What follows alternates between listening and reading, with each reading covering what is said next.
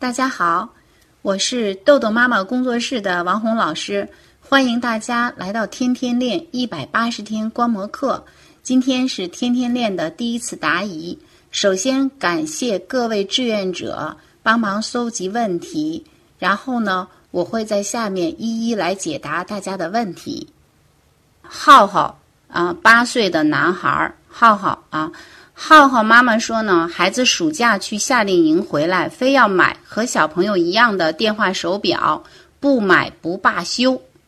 那妈妈说呢，嗯，我跟孩子说，我知道了，你想要一个电话手表，你可以在三年级第一次月考中取得三门功课都在九十三分以上就买。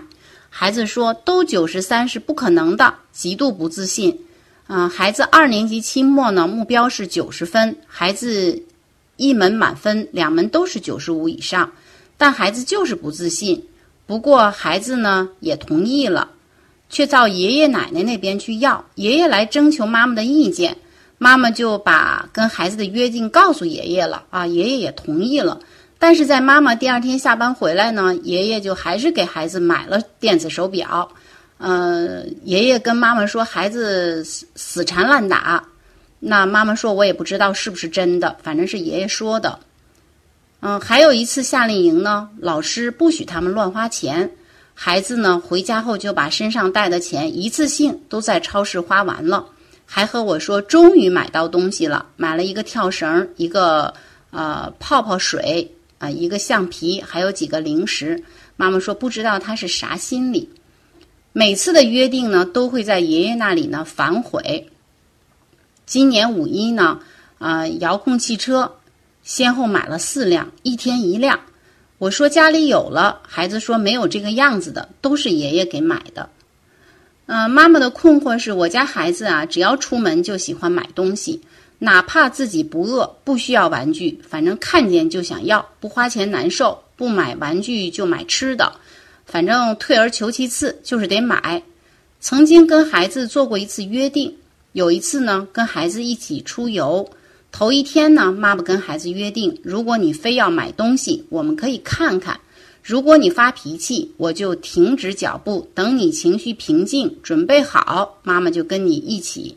我们是坐旅游车来的啊，车不等人，时间一到就出发。如果因此错过大巴，我们需要自己再花钱找车回来。那种地方车不容易找。那次旅游呢，孩子除了口渴买水就没买别的，我就不明白了，这孩子是咋回事？非要花了钱才舒服啊！我想让老师帮我分析一下，孩子到底想干啥？啊，首先那个妈妈问说，这孩子啊，啊，到底想干啥？老想买东西啊，这个呢？我回答不了你啊，我我觉得你可以问问孩子，他为啥老想买东西啊？这是第一个。呃，其实他为啥想买东西并不重要，重要的是怎么样去呃花这个钱，或者是怎么样去满足自己的需求，或者再换一句话说，怎么样能够控制冲动，延迟满足啊？这才是最重要的。我们看到这里边呢。嗯，妈妈跟孩子有一次约定出去旅游啊，这个孩子呢非常遵守约定。所以从这一点呢，我就看出来这个孩子呢，他是一个很遵守约定的孩子，而且呢很有责任感啊。妈妈跟他说好了，也跟他说了行为结果，所以这次约定非常成功呢。就是妈妈第一是事先约定，第二呢，妈妈控制好自己的情绪了，告诉他如果你发脾气，我会怎么样做啊？第三呢，还跟孩子约定了行为结果，假如。啊，我们发生了这样的事儿，我们可能就要找车，而且很不容易找。所以你看，妈妈的这一次约定呢，特别符合我们说的行为结果，就不是惩罚。他呢，对孩子呢有一个基本的一个信任、尊重和允许孩子犯错，都想到了。这个看一下那个儿童时间管理效能手册的第八章啊，关于行为结果。所以妈妈要把这一次成功的经验呢，应用到其他的方面，比如说。那个孩子手表的事儿，因为这里又涉及到一个老人哈，第四就是咱们的那个长辈啊，爷爷奶奶这边，爷爷奶奶说孩子啊死缠烂打，不管是不是死缠烂打，或者爷爷奶奶就愿意给孩子花钱买这个手表，这都不重要啊，重要的是什么呢？既然妈妈跟孩子约定了，孩子也同意了，比如说啊考三门功课都在九十三分以上啊就买，妈妈既然跟孩子约定了，那么爷爷奶奶给买了呢没关系。买了啊，妈妈具有保管权，妈妈直接就用我的信息告诉孩子就行。咱们两个已经约定好了，呃，如果呢，就是你现在啊去。玩这个手表或者戴这个手表，那我觉得呢，我们的这个约定呢就受到影响了。我觉得呢，啊，比如说很很伤心呀，或者很生气呀，或者很不舒服，都可以告诉孩子。那我希望这个手表呢，先保管在我这里啊，等你那个考到这个分数，这个手表就归你了。这样子跟孩子说。那如果孩子不同意呢，妈妈还可以进一步叫有限度选择是什么呢？就可以跟孩子说，那也这样。你每天咱们不是挣红星吗？你挣到这个红星，比如说你就有这个啊使用权，比如说你可以戴多长时间这个手表，或者这个手表呢你可以玩多长时间，就是像租的这种方式，用红星呢换这个使用时间，包括那个遥控汽车也是同样的处理方式，就是爷爷奶奶给买了。但是呢，孩子现在还不能随意玩，只有达到了跟妈妈你们彼此之间的约定，他才可以随意玩。在这之前呢，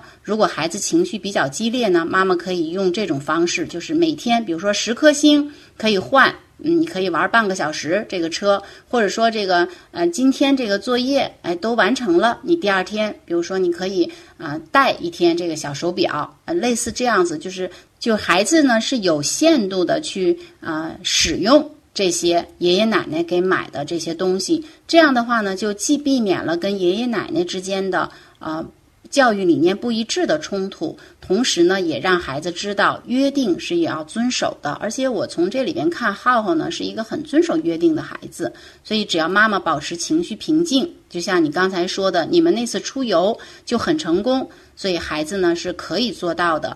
呃，还有一点呢，就是关于孩子喜欢买东西。那这里边呢，我就想，不知道浩浩是否有零花钱？这个在咱们的儿童时间管理训练手册的第四章，你跟孩子要有一个零花钱的这种约定。五岁以上的孩子就要有零花钱了，所以孩子想买什么东西呢？嗯，他一是可以用自己的零花钱去买，二呢，他也是可以让找爷爷奶奶去了啊，这个是孩子都会的。第三一个呢，就是孩子还可以通过三表，就时间表、星星表、礼物表，可以通过挣红星来换礼物，来要这些东西。嗯，那至于说你刚才说那个夏令营里边。因为在这个路上，老师不让花钱，但是我想你是给孩子带了钱的，这个钱就是他的，他愿意回来都给花了呢，这没有问题。因为这个从问题所有权上来说呢，这个问题就是孩子的，呃，家长呢不去干涉，这样你也是对孩子的信任和尊重，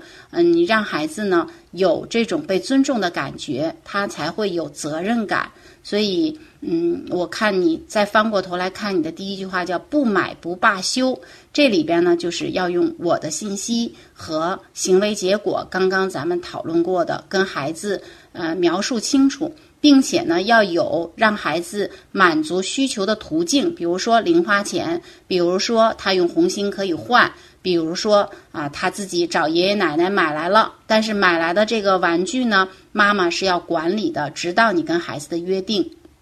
嗯，达成了，孩子就可以了。呃，另外一点呢，关于你说的这个三门功课都在九十三分以上就可以买啊，这个呢，我建议你修改一下，就是不要用结果来作为啊这种。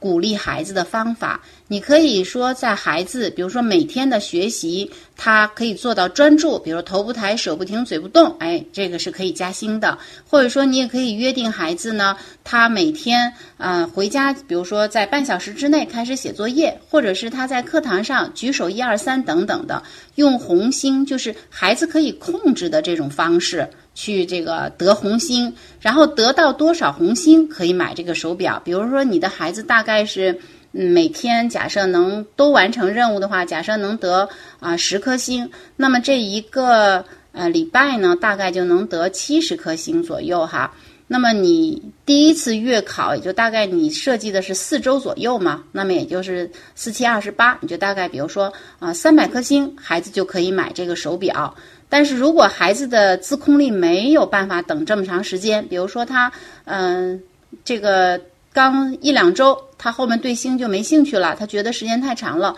那你也可以把这个手表买回来。假如你是要给孩子买的，可以把这个手表买回来。然后让孩子用红星呢来租这个啊手表的使用时间啊，这种方式就类似说爷爷奶奶已经给买了，那妈妈来管理，管理期间孩子不能随意的使用啊。那么等孩子达到了你们约定的这个结果，那孩子就可以用了。所以对于浩浩嗯这种情况呢，啊，我建议妈妈呢要去跟孩子约定行为结果，然后呢自己保持情绪稳定。啊，当孩子有要求的时候呢，要用我的信息来表达自己，并且呢，呃，在孩子继续有有不买不罢休嘛，可能就开始闹了，那妈妈可以跟孩子保持平静，并且跟孩子说，那这种情况，嗯，孩子他可能就要。增加他这个得星的这种情况了。比如说，他在这边闹了十分钟，那妈妈可以告诉他，那现在这样子，这十分闹这十分钟呢，就要从他的那个红星里边呀，就要再增加。比如原来三百颗星就可以买了，那现在可能就得三百一十颗星才能够买这个东西啊。类似这样的情况，就是要保持什么呢？叫平静坚定。这个呢，就是对于浩浩的情况，因为妈妈很不容易，既要处理跟爷爷奶奶的关系，还要处理啊浩浩的情绪。那同时呢，也要去从自身去改变，比如说给孩子零花钱，给孩子制定三表，让孩子呢他的需求那通过有效的途径去达到，他就会减少这种不买不罢休这种啊情况的出现。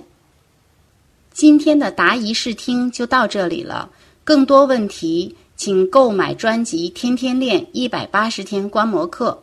更多信息，请关注“豆豆妈妈儿童时间管理”公众号。如果你想像一鸣妈妈一样获得老师一对一的训练，请加微信：幺三幺二零四四六六七四。再见。